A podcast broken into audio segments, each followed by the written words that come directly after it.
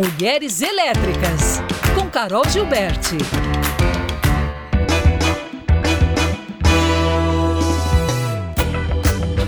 Olá pessoal, bom dia, tudo bem? Bom, essa semana eu volto com a entrevistada que é a Renata Gonçalves, a diretora executiva do Good Truck Brasil. a gente está falando sobre esse lindo trabalho que eles fazem de levar comida que está sendo desperdiçada ou que vai se perder para aquelas pessoas que precisam. E eu falei, gente, eles estão presentes aí em várias capitais e cidades do Brasil. E como que será a logística para você conseguir identificar os locais mais necessitados, as comunidades, as famílias e também aqueles pontos que já estão para perder aquelas comidas ou que vão vencer ou que vai jogar fora.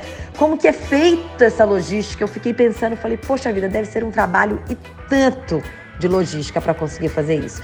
E quanto que ela deve depender e deve ter que contar com as pessoas, com iniciativas públicas e privadas e doações e, enfim, tantas coisas. Então, eu fiz essa pergunta para ela e olha só o que, que ela nos contou. Esse direcionamento que a gente realiza, ele é importante ser feito com parceiros, sejam parceiros logísticos, sejam parceiros financeiros, e aí entra muito empresas, mas também pessoa física.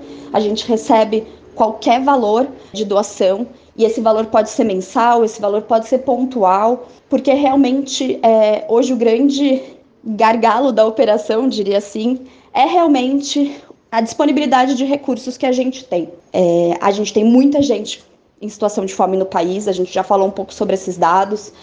A gente tem muita comunidade organizada que conseguiria receber esses alimentos e a gente também está conseguindo, é, como setor, não só Good Truck, mas como setor, a gente está conseguindo também avanços importantes na questão de doação de alimentos.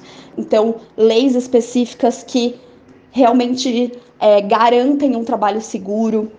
E tudo isso faz com que a gente vá facilitando essas doações de alimentos para esse doador. Mas é, é muito importante que a sociedade civil, como um todo, e também o setor privado ajude dentro desse processo.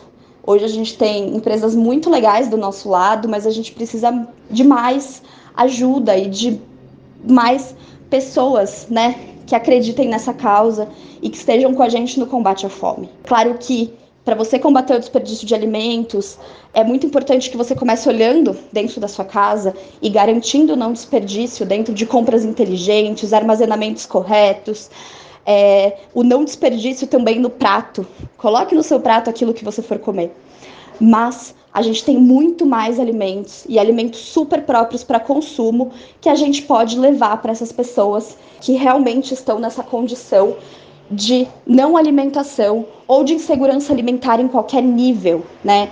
Então, eu acredito que mais do que tudo é necessário que a população como um todo queira resolver o problema e que a gente juntos consiga realmente fazer essa movimentação para mudar o mundo, um prato por vez. Bom, eu queria deixar um recado aqui também, porque com a aproximação do Natal, a Good Truck Brasil também está fazendo uma ação de levar aí cestas básicas para 750 famílias, tá bom? Em cinco comunidades aí espalhadas pelo Brasil na próxima semana. Quem tiver interesse também de participar, também vão estar distribuindo mais de 3 mil cestas de hortifruti vocês podem entrar lá no site, o site é o goodtruck.org.br para saber mais informações. Se você tiver interesse, também tem a doação de brinquedos para as crianças.